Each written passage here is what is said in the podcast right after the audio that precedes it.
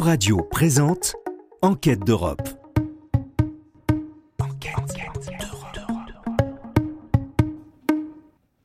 Bonjour à tous et à toutes et bienvenue sur Euradio. Je suis Madina Sissé et je suis accompagnée de Mathilde Brancourt pour animer cette nouvelle mission Enquête d'Europe.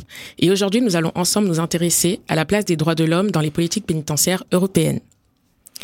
Selon les derniers chiffres officiels, le taux d'occupation des prisons françaises atteint les 117%, avec un taux encore plus important d'environ 140% pour les maisons d'arrêt, c'est-à-dire les établissements où sont incarcérés les détenus en attente de jugement et ceux condamnés à des peines de moins de deux ans d'emprisonnement. Dans son rapport pour l'année 2021, euh, Dominique Simoneau, la contrôleuse générale des lieux des privations de liberté, dénonce cette surpopulation carcérale et les conditions de détention désastreuses que cela engendre. En outre, l'Observatoire international des prisons alerte sur les taux de suicide en milieu carcéral, estimés à six fois plus importants que pour la population générale. En France, pour l'année 2021, on comptabilise ainsi 122 suicides en détention, un chiffre en hausse par rapport aux années précédentes. Le rapport de Dominique Simoneau dénonce par ailleurs le cruel désintérêt de l'État et de la société pour les personnes détenues.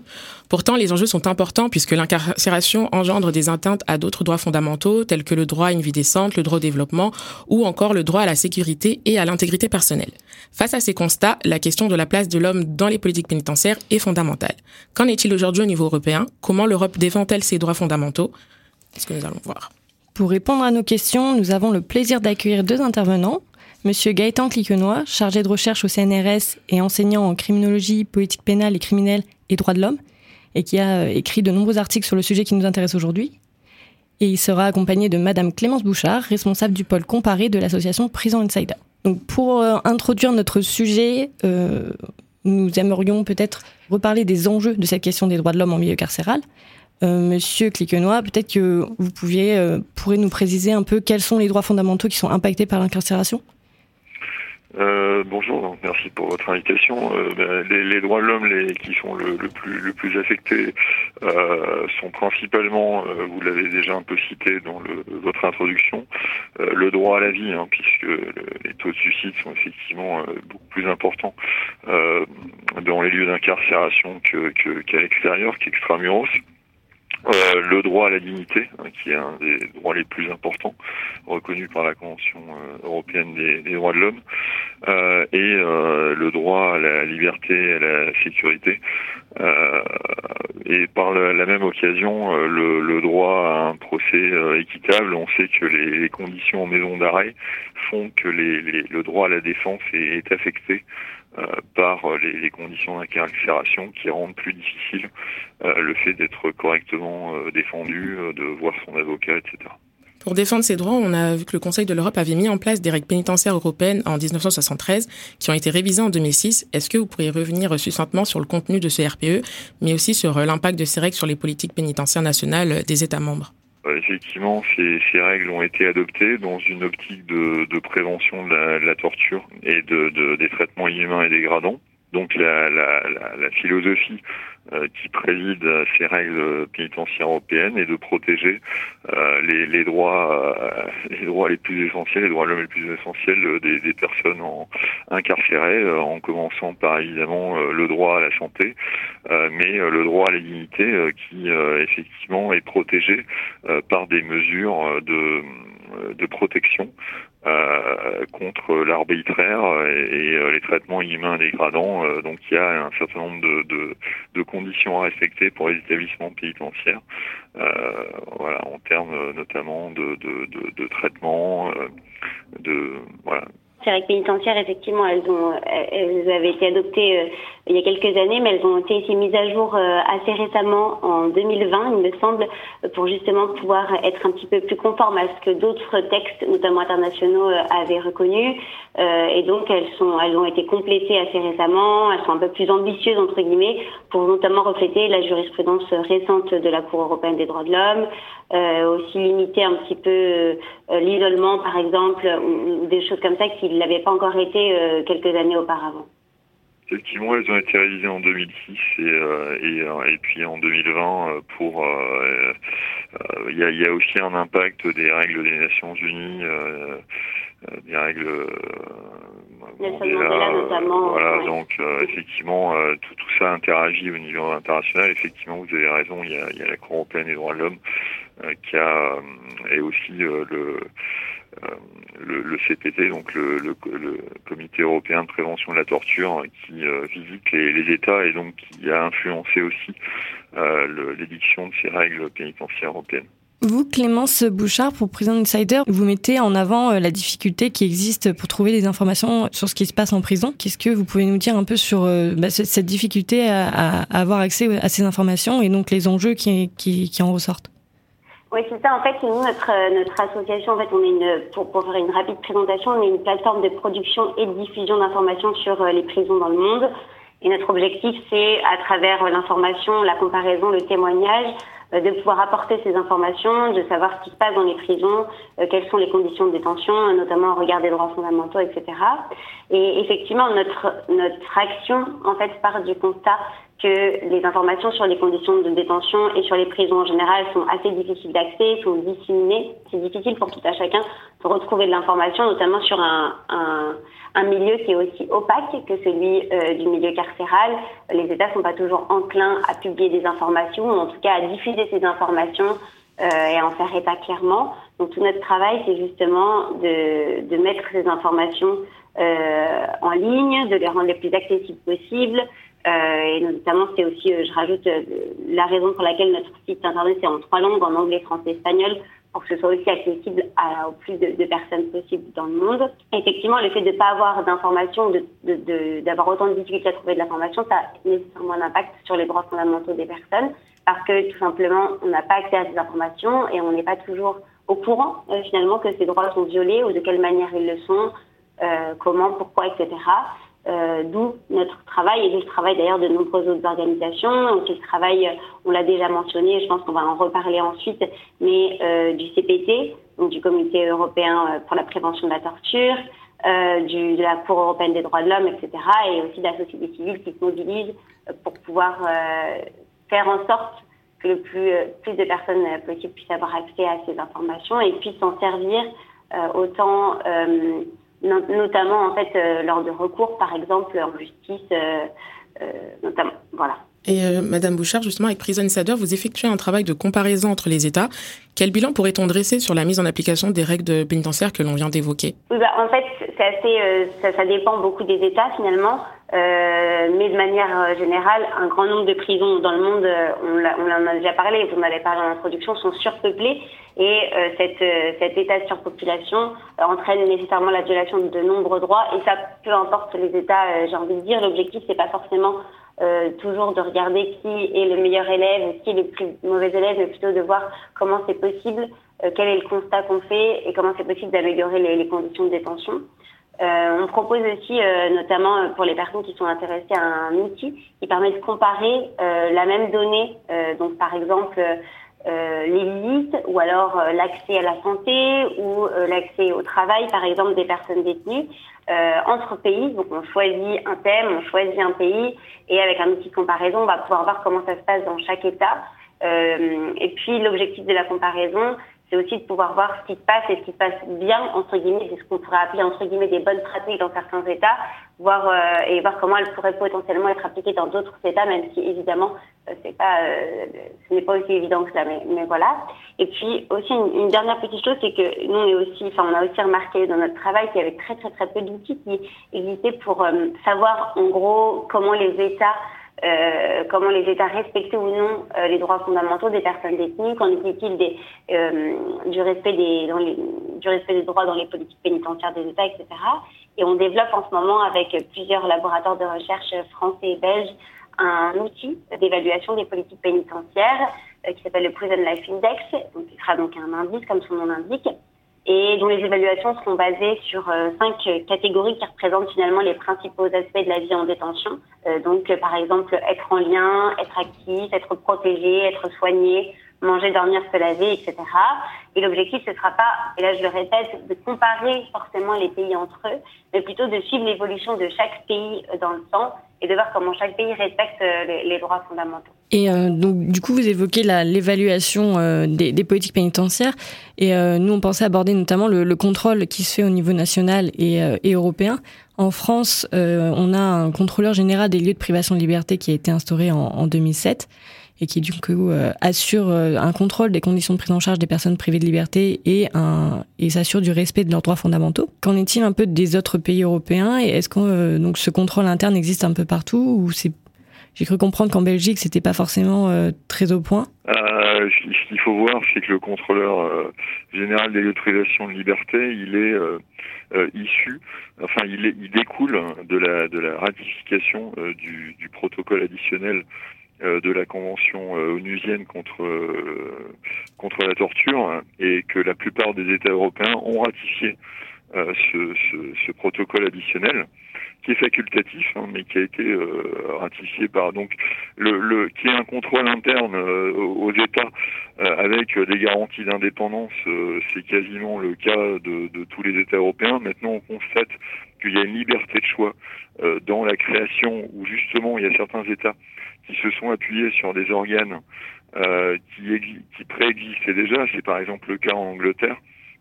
Euh, et, et, qui pose des, des, des problèmes euh, quand même dans le, la, la, la, capacité de ces organes à se réformer pour répondre aux critères euh, des Nations Unies d'indépendance, d'effectivité, etc. donc en Belgique, bien on sait qu'il n'y a pas eu de gouvernement pendant pendant un certain laps de temps, qui fait que la ratification a été différée. Et, euh, et surtout, euh, bien, euh, si, si, vraiment on prend le, le cas belge, euh, il existait une des, des, commissions de surveillance propres à différents établissements, comme comme en Angleterre, le tout sous une sous l'autorité plus ou moins hiérarchique d'une d'une d'une commission centrale de surveillance, donc dont les membres sont désormais désignés par par le Parlement euh, belge. Euh, et donc effectivement, le, le cet organe euh, n'a pas été effectif, a perdu son secrétariat, etc. Et depuis très peu de temps, depuis quelques mois, il est, on va dire depuis un an, il, redevient opérationnel avec une certaine effectivité puisqu'il a rendu son premier rapport d'activité récemment. Euh, et euh, la Belgique a aussi instauré une commission des plaintes qui est liée à ces commissions de surveillance et à ce comité central de, la commission centrale de surveillance euh, qui reçoivent les, plaintes des, détenus quant à leurs conditions de détention, etc. système qui n'existe pas en France, hein, puisque ce sont les juridictions de l'ordre administratif principalement, aussi peut-être des juridictions civiles, ça dépend les types de contentieux qui, qui reçoivent les, les requêtes. Et, euh, ouais. Madame Bouchard, vous voulez peut-être ajouter quelque chose?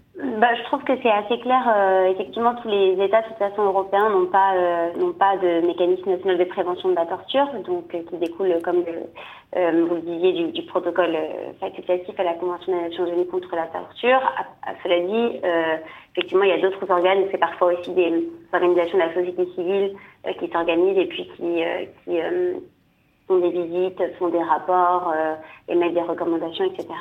Et puis il y a aussi euh, aussi ce qui existe déjà euh, au niveau euh, européen et notamment tout le travail qui est fait par le, le comité européen pour la, la, prévention de la torture dont on a déjà parlé, mais qui qui dans ce cadre-là va visiter les lieux de privation de liberté dans tous les pays européens, euh, émet des rapports, également des standards euh, assez détaillés concernant les conditions de détention, euh, concernant euh, la surpopulation carcérale, concernant l'accès au droit à la santé, euh, concernant aussi l'espace minimal qui devrait être accordé à chaque personne détenue, par exemple, les activités en dehors de la cellule, les visites, etc.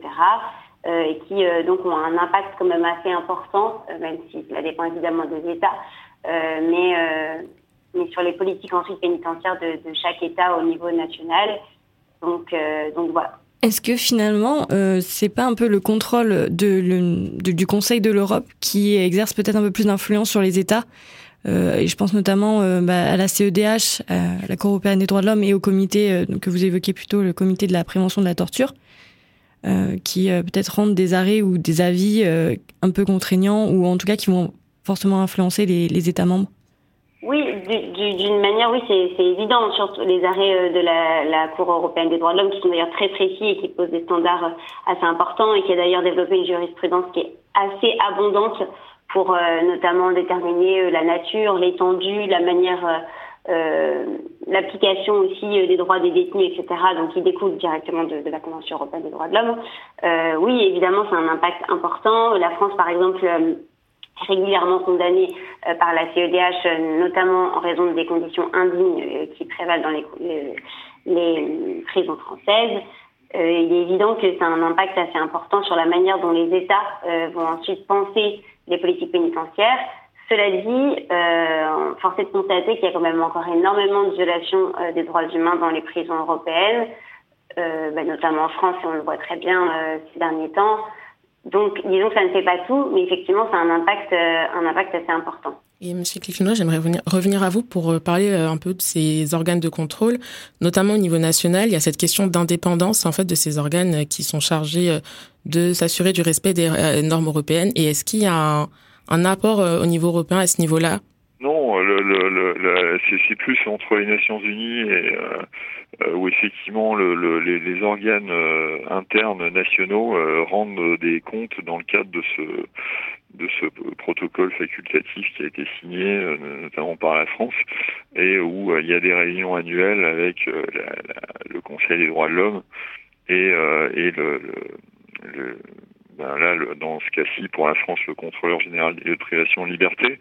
Euh, donc, il le, y, a, y a par contre, il y a un dialogue forcément, puisque euh, entre entre États, euh, entre organes nationaux de contrôle et euh, le, notamment le, le, CPT, la Cour européenne des droits de l'homme, etc. Puisqu'il y a certains rapports, par exemple, qui sont émis par le contrôleur général des privation de liberté, qui vont être repris euh, à titre de commencement de preuve des, des, manquements que la France pourrait avoir euh, vis-à-vis des détenus, notamment en termes de surpopulation, droit à la santé, euh, qui vont fournir un peu aussi, encore une fois, des, des, des sortes d'arguments pour la, la, Cour européenne des droits de l'homme pour condamner la France ou de, et d'autres États quand, quand il s'agit d'autres organes internes à d'autres États. Donc on, on voit qu'il y a quand même une sorte de, de euh, de dialogue et de, oui de, de, référence, euh, on pourrait dire d'interréférencement euh, entre ces, différents organes, qui fait qu'à un moment donné il va y avoir des croisements pour attester des, violations de droits de l'homme au sein des, prisons. Peut-être aussi au niveau du, mandat d'arrêt européen, qui là pour le coup se situe plutôt pas dans le Conseil de l'Europe, mais au niveau des pays de l'Union européenne, où de la même façon, ce, ce, enfin, le, principe sur lequel se fonde le, mandat d'arrêt européen, euh, et c'est le principe de reconnaissance réciproque finalement, donc sur lequel une décision judiciaire qui serait rendue par un État, euh, qui serait adressée à un autre État, devrait être reconnue et appliquée automatiquement, entre guillemets.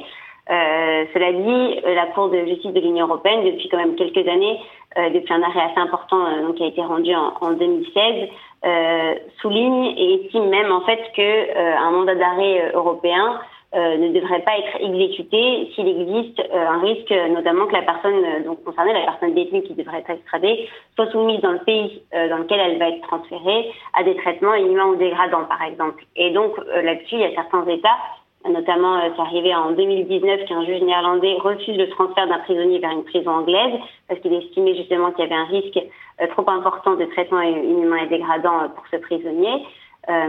et donc, à partir de là, on voit bien aussi que euh, les cours ou les juges, les avocats se fondent aussi sur ce qui a déjà été rendu, notamment par la Cour européenne des droits de l'homme comme, euh, comme arrêt, euh, voilà, ou comme par exemple des rapports euh, du, du, CPT euh, en disant bah, je ne vais pas transférer ou je ne vais pas autoriser le transfert vers ce pays parce que justement il y a ces risques-là et ils ont déjà été soulignés par tel ou tel organe, par exemple. Et, donc, on comprend bien que donc les enjeux euh, posent des problèmes importants, euh, donc soit entre les États et au niveau national. Au niveau national, on, on constate quand même qu'il y a un manque de moyens important avec euh, ben, un budget euh, qui dépend de, la dépense publique de l'État. Est-ce que il existe une aide et un apport du niveau européen sur ce sujet? Par ma connaissance, il y a certains pays de l'Est, notamment, qui ont été condamnés par des arrêts pilotes il va y avoir effectivement euh, une euh, un financement par la, Commission européenne, donc il y a des programmes de financement de construction d'établissements, hein, c'est le paradoxe, c'est-à-dire que pour euh, il y a certains investissements qui sont amenés à fermer ou de nouveau à s'ouvrir pour répondre justement aux exigences posées par en termes de, droits de l'homme par la Cour européenne des droits de l'homme. mais non, et globalement le, le, les budgets des États pour tout ce qui concerne la condition pénitentiaire sont des budgets nationaux qui, qui rentrent pas encore dans un périmètre purement européen d'un point de vue financier à ma connaissance. Euh, les conséquences, bien, euh, euh, à part pour ces quelques programmes de pays de l'Est, hein, comme la, la, la Roumanie, euh, où là effectivement il y a des programmes européens de, construction d'établissements. Effectivement, il y a on pourrait dire qu'il y a une faiblesse du contrôle des, budgets euh, nationaux, mais vous voyez par exemple dans le cas de la France, mais c'est le cas aussi d'autres États européens, il y a la Cour des comptes euh, qui a déjà pu faire un rapport sur la manière dont on gère euh, l'argent en établissement pénitentiaire. Moi, je pense que le problème principal, c'est la question de la gestion privée, enfin la gestion mixte, mais avec euh, une immixtion du privé euh, dans des programmes de construction où l'État n'est plus hein, depuis de, depuis 1986 et 87 avec la loi Chalandon, qui a été votée sous Chirac et donc qui accorde euh, au, au, privé la question de la, la construction des établissements et l'État ne non plus que locataire euh, des, des, des, nouveaux établissements, hein, notamment des, euh, euh, des centres de détention. Voilà, je pense que ça, c'est effectivement un, pour moi un des problèmes principaux. Hein, et la France d'ailleurs n'est pas isolée à, cet égard. C'est, ça a l'air d'être un modèle qui a, qui a l'air de se diffuser dans certains États européens. Euh, voilà, et c'est quand même un modèle assez américain, euh, d'inspiration américaine, avec avec toutes les, les, les problèmes que ça pose, c'est-à-dire comment des groupes comme Vinci qui sont cotés en bourse euh, peuvent ensuite euh, être neutres dans la gestion de ces établissements, puisque en fait, eux ont intérêt à avoir le plus de détenus et le plus de construction possible. Hein. Elles sont régies par le bénéfice et les intérêts euh, financiers. voilà. Madame Bouchard, vous avez peut-être quelque chose à ajouter sur la question? Je trouve que c'était très clair. Effectivement, je suis assez d'accord. Il y a aussi une question de qu'est-ce que les États, donc chaque administration veut financer et souhaite financer. Donc, par exemple, euh, on, l'a vu encore en France assez récemment et, et, dans la limite de ce qui vient d'être dit, mais le fait de financer de plus en plus de prisons et de dire qu'on va en faire un énième euh, plan national de construction des prisons pour lutter, par exemple, contre la surpopulation carcérale, alors qu'on sait très bien que ce n'est pas la réponse et que ça a été prouvé maintes et maintes fois par de nombreux rapports d'ailleurs que la réponse ne se trouvait pas là. Euh, mais donc voilà, c'est à chaque fois chaque administration qu'est-ce qu'elle désire financer? Et comment ça s'accorde finalement avec les droits fondamentaux des personnes détenues, parce qu'on sait qu'à la fin, le problème se posera toujours de la même manière, et qu'encore une fois, la construction de nouvelles prisons euh, n'est pas la solution et ne l'a d'ailleurs en fait jamais été. Euh, c'est pour la France, mais c'est aussi pour d'autres États, bien que certains ne, fassent plus euh, ce choix, même parfois depuis, depuis quelques décennies. Et justement, par exemple, du niveau national, on sait qu'il y a quand même différentes échelles. Il y a quand même l'échelle locale et euh, on a souvent vu euh, que l'Europe et l'échelon local, ils arrivaient à collaborer. Est-ce que, euh, Monsieur Kliknoa, vous pensez qu'il n'y aurait pas justement peut-être une piste ou quelque chose à faire au niveau régional pour pallier le manque de financement ou même toutes les autres, tous les autres enjeux en fait qui sont difficiles au niveau national au lieu de passer à une privation? Oui, euh, c'est sûr. Après, c'est une, une, grosse chance de l'État. Antoine Vaucher l'a bien montré, hein, avec des collusions entre secteur public et secteur privé euh, depuis maintenant plusieurs décennies. Euh, mais effectivement, il y a l'échelon local et régional, et sont, à, mon, à mon sens, ce sont deux, deux échelons extrêmement importants. après, il faut prendre en considération les inégalités de territoire et le fait effectivement qu'on va avoir des établissements qui sont complètement excentrés euh, qui ne permettent pas l'exercice de bonnes relations familiales, d'autant qu'il y a des détenus qui vont être transférés pour des raisons de sécurité et qui vont faire ce qu'on appelle du tourisme pénitentiaire. Mais effectivement, l'échelon local et l'échelon régional, si effectivement il y a ces, euh, euh, la prise en compte de ces inégalités territoriales, peuvent être des échelons pertinents et plus pertinents d'intervention, euh, avec quand même des connaissances et des administrations qui ont des connaissances importantes et qui n'ont pas besoin du privé euh, pour établir euh, des grands plans de, de, de construction d'établissements. Euh, voilà. Du coup, on arrive sur, sur la fin de l'émission et on va vous poser peut-être une dernière question pour conclure. Euh, mais sur, sur un peu ce qui, ce qui va être un peu les politiques pénitentiaires de demain. Qu'est-ce que vous pouvez nous dire sur les, challenges futurs que pourrait poser cette question des droits de l'homme en milieu carcéral? Moi, je pense euh, personnellement, enfin, je suis loin d'être la, seule à le penser que la, tant que la question de la surpopulation carcérale n'est pas réglée, euh, elle restera et demeurera centrale. C'est-à-dire que la surpopulation carcérale, et le CPT d'ailleurs l'a rementionné très récemment, et la CGLPL aussi, euh, c'est un problème constant. Et euh, parce qu'elle existe, euh, finalement, ça vient saper tout ce qui pourrait être fait en matière de droit dans d'autres aspects. Donc c'est impossible de garantir le maintien à la, à, la, vie privée, par exemple. c'est impossible de, de, garantir l'accès aux soins c'est impossible de préparer aussi la sortie de prison dans de bonnes conditions, d'avoir accès à des activités, de pouvoir offrir du travail à des personnes détenues qui souhaitent travailler, etc. Et donc à partir de là, aucune enfin, je veux dire, euh, tous les efforts qui pourront être faits dans d'autres dans d'autres domaines vont forcément être euh, impactés négativement euh, par le problème de la surpopulation carcérale. Vous avez aussi, enfin, on, aurait pu aussi mentionner, on l'a déjà fait un petit peu avant, mais le problème de l'accès à l'information. Il y a aussi le problème, on l'a aussi mentionné, de la privatisation. Et puis aussi le fait que les États, et certains le font au niveau européen, mais pas tous, devraient aussi peut-être regarder ce qui pourrait se passer euh, ailleurs qu'en prison, c'est-à-dire ouvrir un petit peu le regard et puis euh, non pas en, j'ai envie de dire euh, l'objectif c'est plutôt en fait de pas élargir le filet pénal mais plutôt de voir ce qui pourrait être fait euh, dans d'autres dans d'autres mesures finalement non privatives de liberté est-ce que comment on pourrait dépasser finalement la question euh, de l'emprisonnement? Comment on pourrait dépasser cette réponse systématique de infraction égale prison euh, avec toutes les conséquences négatives que cela engendre, euh, en, notamment en termes de violation des droits et de la dignité des, des personnes qui sont détenues. C'est un premier aspect. Oui.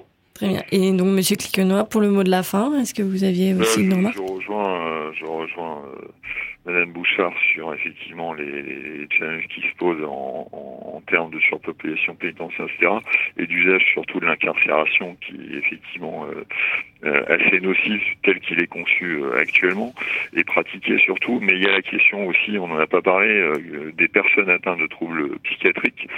Euh, qui, qui, contribue à cette inflation carcérale, euh, dans le sens où il y a eu une méfiance hein, par rapport aux instituts psychiatriques, il y a eu la dépsychiatrisation dans les années 60 et la désinstitutionnalisation surtout, et on se rend compte qu'il y a énormément de personnes qui sont condamnées, euh, mais qui souffrent de gros problèmes psychiques, qui sont pas reconnus comme irresponsables pénalement, et qui se retrouvent en prison, et c'est un réel problème, avec des problèmes de prise en charge euh, sur un mode sécuritaire, alors qu'elle devrait être vraiment euh, se trouver dans des instituts de soins et de santé euh, pour régler leurs problèmes de santé mentale, hein, qui se transforment aussi en, aussi en, qui se traduisent par des problèmes de santé physique, euh, d'addiction, etc.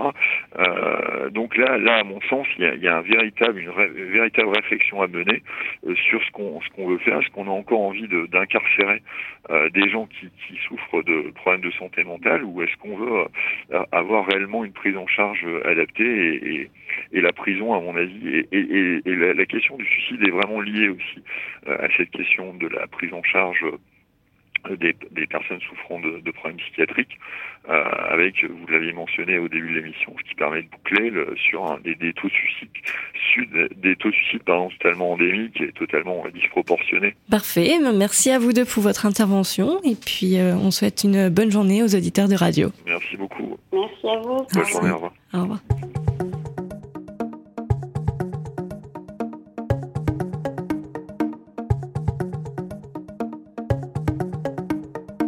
C'était Enquête d'Europe. Une émission animée par les étudiants en Master de Sciences politiques de l'Europe de l'Université de Nantes. Enquête d'Europe à retrouver dès maintenant en podcast sur euradio.fr.